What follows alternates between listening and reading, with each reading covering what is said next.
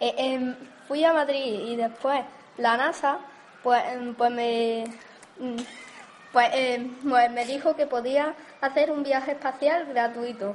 Entonces me fui rumbo a, a la nave espacial y fui a un planeta muy lejano. Mm, a lo primero no estaba habitado, pero después vi que había alguien allí y, y me, eh, me decidí por conocerlo. Después, pues pues, eh, pues era eh, bueno. Y después, pues eh, fui a la NASA a investigar ese planeta. Y ese planeta es que era habitado por, por los marcianos.